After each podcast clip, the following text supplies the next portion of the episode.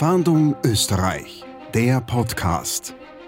Immer dann, wenn in so einer digitalen Beziehung eine Geldforderung erwächst, Hände weg, das ist keine wahre Liebe. Und dann hat es begonnen mit dem ersten Mal, er braucht er Geld. Es kam dann auch einmal zu einer Geldübergabe im Gesamtwert von 100.000 Euro.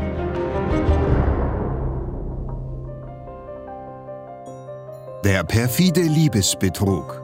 Es ist März im Jahr 2019.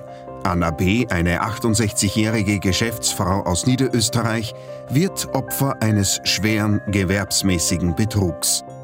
Ein bis heute unbekannter Täter gaukelt der selbstbewussten und intelligenten Frau auf Facebook vor, in sie verliebt zu sein, ja sogar seinen Lebensabend will er mit ihr verbringen. Doch da er beruflich gerade auf hoher See ist und von Piraten bedroht wird, braucht er Annas Hilfe und ihr Geld. Anfangs zögert Anna, wirft die Zweifel dann aber über Bord und lässt dem Täter in den kommenden Monaten fast 200.000 Euro zukommen. Doch wie konnte es so weit kommen? Mit welchen perfiden Tricks arbeiten diese Betrüger? Jetzt ermittelt ganz Österreich. Im großen Servus TV Podcast Fahndung Österreich sprechen wir über ungeklärte Kriminalfälle. Haben Sie Hinweise, die der Polizei helfen können, den Fall zu lösen? Dann melden Sie sich rund um die Uhr unter der Telefonnummer 059 133 133. Und jetzt steigen wir direkt ein in den Fall. Mein Kollege Florian Lettner spricht mit den Experten der Polizei, die den Fall bearbeiten und alle Details kennen. Vielen Dank, Hans-Martin Paar. Ja, bevor wir mit den Ermittlern sprechen und mit den Beamten, die direkt an den Fällen arbeiten, wollen wir aber die Frau zu Wort kommen lassen, die den Fall besser kennt als jede andere. Und das liegt daran, dass genau sie selbst betrogen wurde. Um das Opfer zu schützen, verändern wir ihren Namen. Wir nennen sie ab jetzt Anna und wir verfremden auch ihre Stimme. Anna ist sehr erfolgreich im Job. Sie führt ein eigenes, ein mittelständisches Unternehmen. Sie steht mitten im Leben, arbeitet sehr viel, hat aber dadurch wenig Zeit für sich und ihr Privatleben. Also an und für sich bin ich ja Gegner von Facebook und von diesen ganzen Geschichten. Das hat sich aber ergeben aus beruflichen Gründen, dass ja geh doch zu Facebook, da kann man leichter miteinander kommunizieren. So, und das war's. Und so bin ich zu Facebook gekommen. Und ich habe mich da wirklich nie großartig drum gekümmert. Ich habe mir das eigentlich meistens gar nicht angeschaut. Und dann habe ich einmal gesagt, na, also eigentlich kann man das Ganze wieder löschen. Ich brauche das nicht. Und bin aber doch dann hinein, also ich habe dann Anfragen ge gekriegt, dann kann ich nicht einmal E-Mail schicken und so weiter, kommen ja immer Anfragen. Und ich habe das halt bestätigt und das war der Fehler. So. Und so bin ich dann in das Ganze hineingerutscht. Hat das angefangen. Eines Abends erreicht Anna dann wieder eine Freundschaftsanfrage auf Facebook. Aber dieses Mal ist es anders, denn die wenigen Zeilen des Unbekannten berühren Anna. Sie fasst sich ein Herz und antwortet. Wenige Minuten später kommt dann auch schon die nächste Nachricht von Robert Bradley, wie er sich nennt. Er gibt vor, Amerikaner zu sein und als Kapitän auf einem Forschungsschiff zu arbeiten. Robert schreibt viel über sein Leben und seine Gedanken. Anna ist zuerst zurückhaltend, öffnet sich mit der Zeit aber immer mehr. Du hast mich eben zum glücklichsten Mann der Welt gemacht. Ich will alles über dich wissen. Die positiven Dinge waren dabei, die Worte, die einen einfach gut dann haben. Weil wenn man alleine ist, wenn man komplett alleine ist äh, und, und wenn man für, für sowas für sich persönlich nie Zeit genommen hat, sagen wir es mal so, ja, weil immer alles andere wichtiger war. Und dann denkst du irgendwann, naja, vielleicht gibt es ja da, da noch etwas, was für dich auch angenehm sein kann. Irgendetwas Angenehmes, dass für dich einmal was Angenehmes erlebst.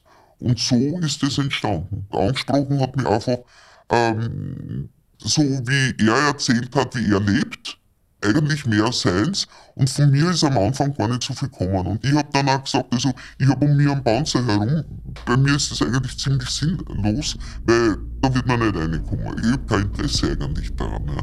Aber trotzdem, es ist eine gewisse Hartnäckigkeit, aber die Hartnäckigkeit mit richtigen Worten, dass er einfach dran bleibt. Und irgendwann wirst du weicher. Und die haben die Ausdauer. Also das ist überhaupt kein Thema, weil das hat ja ewig gedauert. Anna fühlt sich geschmeichelt. Rasch bestimmen die Chats ihren Alltag, sie fühlt sich wahrgenommen und sie fühlt sich vor allem begehrt. Der Rob war sicherlich einfühlsamer als österreichische Männer. Oder europäische Männer, kann man fast sagen. Äh, da ist schon ein Unterschied. Das kann ich wirklich schwer erklären. Es war eine Zeit, da war das alles definitiv angenehm. Es war angenehm, das Schreiben. Es ist ja immer nur am Abend gegangen, ja, weil untertags, wenn du arbeiten tust, hast du keine Zeit, dass du irgendwie kommunizieren kannst. Und das hat am Abend oft aufgrund der Zeitverschiebung länger gedauert. Das war manches Mal Mitternacht und, und länger. Was Anna zu diesem Zeitpunkt aber noch nicht ahnen kann, ihr Traummann, der Kapitän Robert, der existiert gar nicht. Er ist nämlich ein Schwindler und er handelt nicht alleine. Hinter seinen Machenschaften steckt eine kriminelle Gruppe, die ihren Sitz in Kamerun hat. Und die Täter haben nur ein Ziel und das ist Annas Geld. Ich habe das Gefühl, dass der Rob einfühlsamer war in seiner Kommunikation. Ich meine, heute weiß ich, dass das eine Firma ist. Die ganz einfach, die lernen das, aber sie sind perfekt und die können das und die sind wirklich einfühlsam. Die versuchen dich zu verstehen, das ist wahrscheinlich im Hintergrund drüber, aber die versuchen das und sie können es auch. Definitiv, sie können es. Die Täter treiben ein perfides Spiel mit Annas Gefühlen. Sie wiegt sich in Sicherheit, ja, sie plant sogar schon eine gemeinsame schöne Zukunft mit Bradley, mit ihrem vermeintlichen Traummann. Es war so ein typischer Amerikaner, äh, ein hübscher Mann eigentlich. Ja.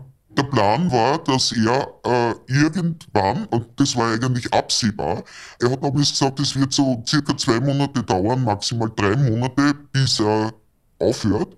Und er dann überhaupt aufhört, weil er möchte dann in Pension gehen. Und dann kommt er nach Europa. Dann lernt man sie einmal persönlich kennen. Das war der Plan. Ich werde in dein Land fliegen, sobald ich meinen Vertrag hier beendet habe. Ja, ich möchte dich besuchen. Ich möchte ein neues Leben mit dir haben. Ich habe Geld angespart, viel Geld. Aber was ist das schon wert, wenn man es nicht teilen kann? Alles, was ich in meinem Leben brauche, bist du. Die Taktik des Täters geht auf. Er schafft es, die Sehnsucht der Geschäftsfrau nach Nähe und nach Verständnis zu stillen. und die beiden haben ständig Kontakt. In einer gewissen Phase, das war nicht ganz der Anfang, weil ich habe am Anfang ja nur gezweifelt. Ja. Dann ist das aber besser geworden und dann war das eine sehr angenehme Phase. Und das ist eigentlich dann wirklich intensiver geworden. Und dann hat es begonnen mit dem ersten Mal, er braucht Geld.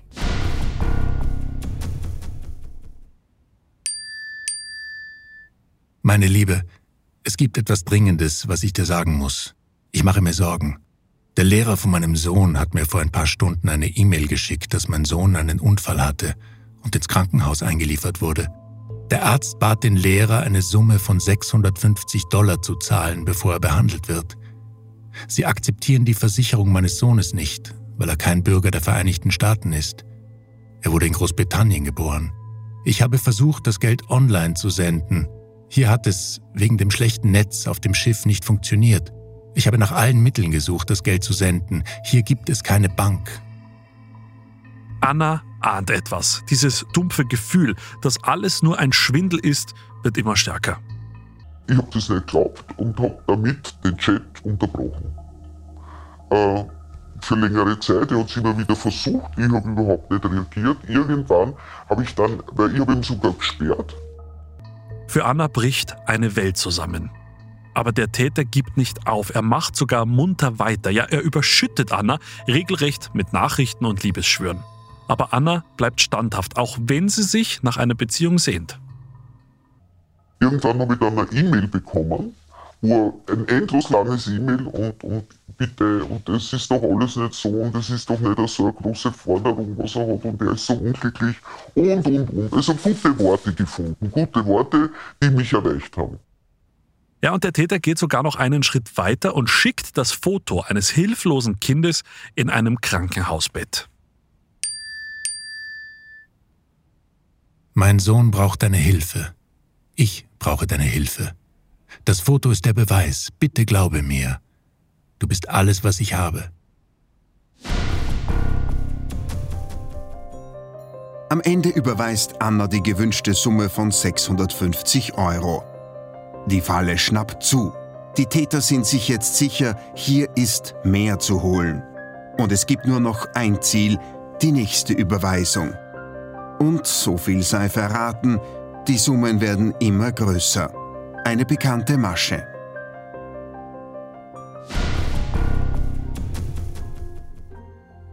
Und bei mir ist jetzt der Leiter für Betrug, für Fälschung und Wirtschaftskriminalität im Bundeskriminalamt in Wien. Er ist mir telefonisch zugeschaltet, Klaus Kahn.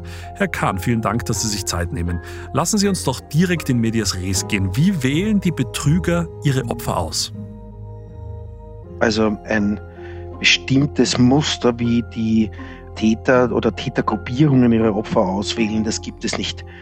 De facto ist natürlich das Interesse wenn also ein, ein potenzielles Opfer Interesse bekundet, für die Täter ganz ausschlaggebend. Also wenn ich das zusammenfassen möchte, die Täter, die Tätergruppierungen versuchen auf unterschiedlichen Plattformen und auf unterschiedliche Möglichkeiten, sei es nun E-Mail oder Kontaktaufnahme über Social Media, an die Opfer heranzutreten.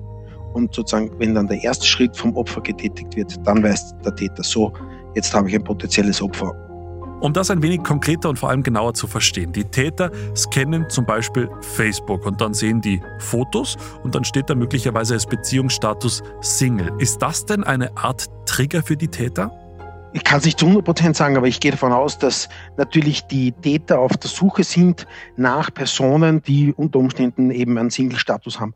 Aber wir müssen uns das ein bisschen anders vorstellen. Die Täter versuchen natürlich in möglichst kürzester Zeit möglichst viele Leute zu erreichen. Also ich gehe mehr davon aus, dass sozusagen ein Text aufgesetzt wird und der dann wahllos an viele, möglichst viele Leute entweder ausgesendet wird oder gehen wir mal auf die Social Media, dann versucht wird, möglichst viele Kontaktanfragen zu machen. Und dann wird geschaut, wer reagiert darauf, wer tritt in Interaktion und dann ist es der nächste Schritt, wenn der Täter mit dem Opfer zu schreiben beginnt. Richtig, das heißt, ich versuche als Täter, ich versuche einen möglichst großen Personenkreis heranzutreten und dann kommt eine Rückmeldung von einer Person dann weiß ich, okay, hier habe ich ein potenzielles Opfer, hier habe ich ein mögliches Opfer und dann geht es sozusagen los und da tue ich dann als Täter dann weiter. Wenn man jetzt an Facebook denkt, dann gibt es da ja Millionen von potenziellen Opfern. Gibt es denn irgendwelche Merkmale, die alle Opfer einen? Also schauen Täter eher nach bestimmten hm, Regionen innerhalb Europas? Schauen sie mehr Richtung Frauen, Richtung Männer, auf ein bestimmtes Alter möglicherweise? Also wir haben Damen, die Opfer werden oder Frauen, die Opfer werden, aber ich habe genauso Männer, die Opfer werden. Also das ist in beiden Geschlechtern. Bei den Damen ist es äh, zumeist ein Ingenieur, Soldat, Wissenschaftler, der im Ausland eingesetzt ist. Bei den Herren, die sozusagen potenzielle Opfer werden, sind das sehr oft junge Damen. Muss nicht unbedingt aus dem russischsprachigen Umfeld kommen, kommt aber sehr oft. Aber wie gesagt, junge Damen, die Interesse an dem Herrn zeigen, das sind sozusagen diese Klassiker für die Frauen und für die Männer. Da gibt es relativ harte Bandagen, die gefahren werden. Wir haben das bei Anna B. ja erlebt, die tatsächlich von vermeintlich kranken Kindern dann auch Bilder bekommen hat aus dem Krankenhaus mit der Bitte, man braucht jetzt Geld. Also die Täter, das kann man glaube ich festhalten, die geben nicht auf. Also der Love Scam ist ein, eine Art, eine Vorgehensweise des Vorauszahlungsbetrugs. Und was die Täter versuchen ist, dass sie an ihr Geld kommen. Das heißt, sie werden ihnen zu jedem Moment und zu jeder Zeit möglichst viele vertrauensbildende Maßnahmen setzen, möglichst viel Druck aufbauen und werden versuchen, so, so gut wie möglich alles für sie lebensgerecht aufzubereiten. Das ist genau das, was die Betrüger tun und was sie auch ohne Bewunderung, aber das können sie gut, Leute dazu überreden, ihnen zu glauben und Geld zu senden. Das heißt also, genau diese Vorgehensweisen sind ganz typisch vorgeben, dass jemand verunfallt ist. Sehr oft erleben wir auch, um sozusagen die Reise nach Österreich zu finanzieren, muss zuerst einmal ein Reisepass besorgt werden. Das ist die erste Zahlung. Dann muss ein Visum besorgt werden. Dann muss noch der Beamte am Zoll oder an der Grenze bestochen werden und dann erkrankt die Großmutter. Und immer weiter, immer weiter werden diese Geldzahlungen vorangetrieben und sie kommen sozusagen in diesen Strudel rein und zahlen immer weiter. Und ich sage immer dann, wenn in so einer digitalen Beziehung eine Geldforderung erwächst, Hände weg, das ist keine wahre Liebe. Und das erfolgt, so stelle ich mir das vor, hochkomplex und sehr professionell. Jetzt schreibt da einer in einem Raum. Der sitzt vorm Computer irgendwo in Afrika, in Kamerun. Und er schreibt mit ganz vielen Frauen parallel. Er darf ja nie einen Fehler machen. Er darf nie die Geschichten vermischen. Wie stelle ich mir das vor? Gibt es da eine Art Datei, in der jedes einzelne Gesprächsthema, jede Persönlichkeit genau skizziert ist, damit die Geschichten und die Antworten auch wirklich immer alle stringent sind? Also Sie können sich das sicher so vorstellen, dass die Täter und Tätergruppierungen so eine Art Storyboard verwenden. Das heißt, gewisse Informationen sind ähnlich oder ähnlich gelagert.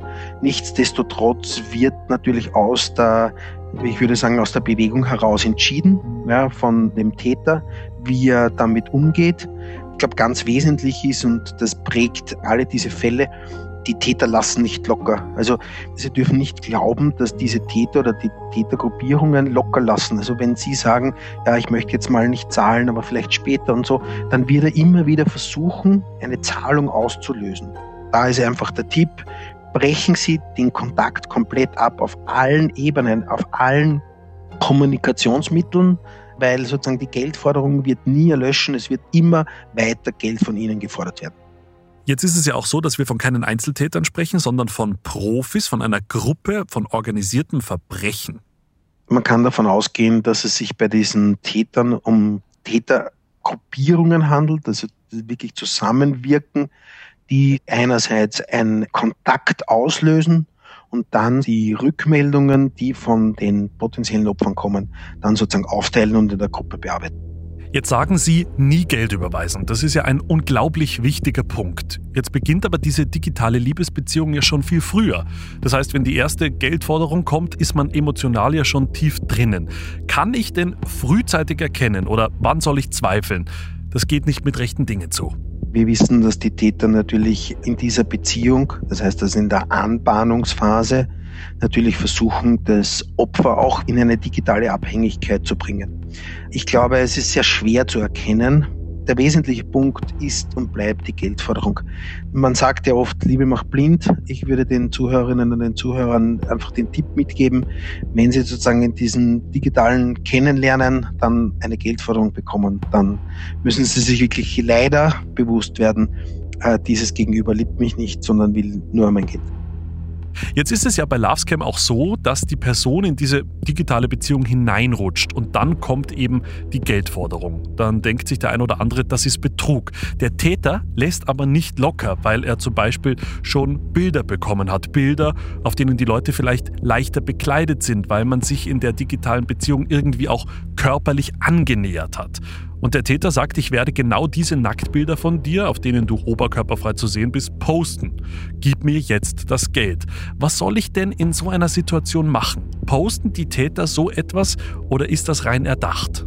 Es gibt natürlich ganz klar den Tipp, keine irgendwie gearteten Fotos von einem, die in einer kompromittierenden Lage zeigen, an jemanden anderen zu übermitteln.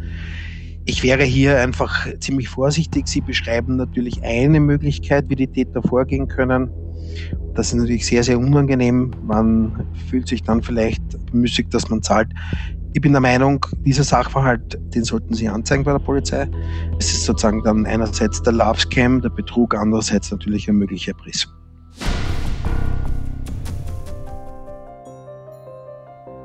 Wir halten fest, Anna B. ist in die Falle der Täter getappt. Wie es der vermeintliche Robert Bradley schafft, Anna zu geheimen Geldübergaben zu überreden und wann Anna den Betrug endlich durchschaut, das hören Sie in Teil 2 von Der perfide Liebesbetrug in Fahndung Österreich, der Podcast.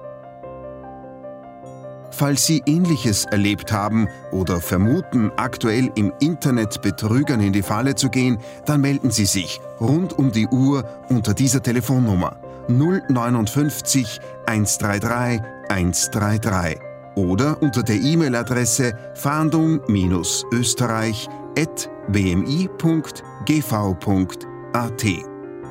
Mehr zum Fahndung Österreich Podcast finden Sie unter servustv.com slash podcasts sowie bei allen gängigen Podcast-Anbietern.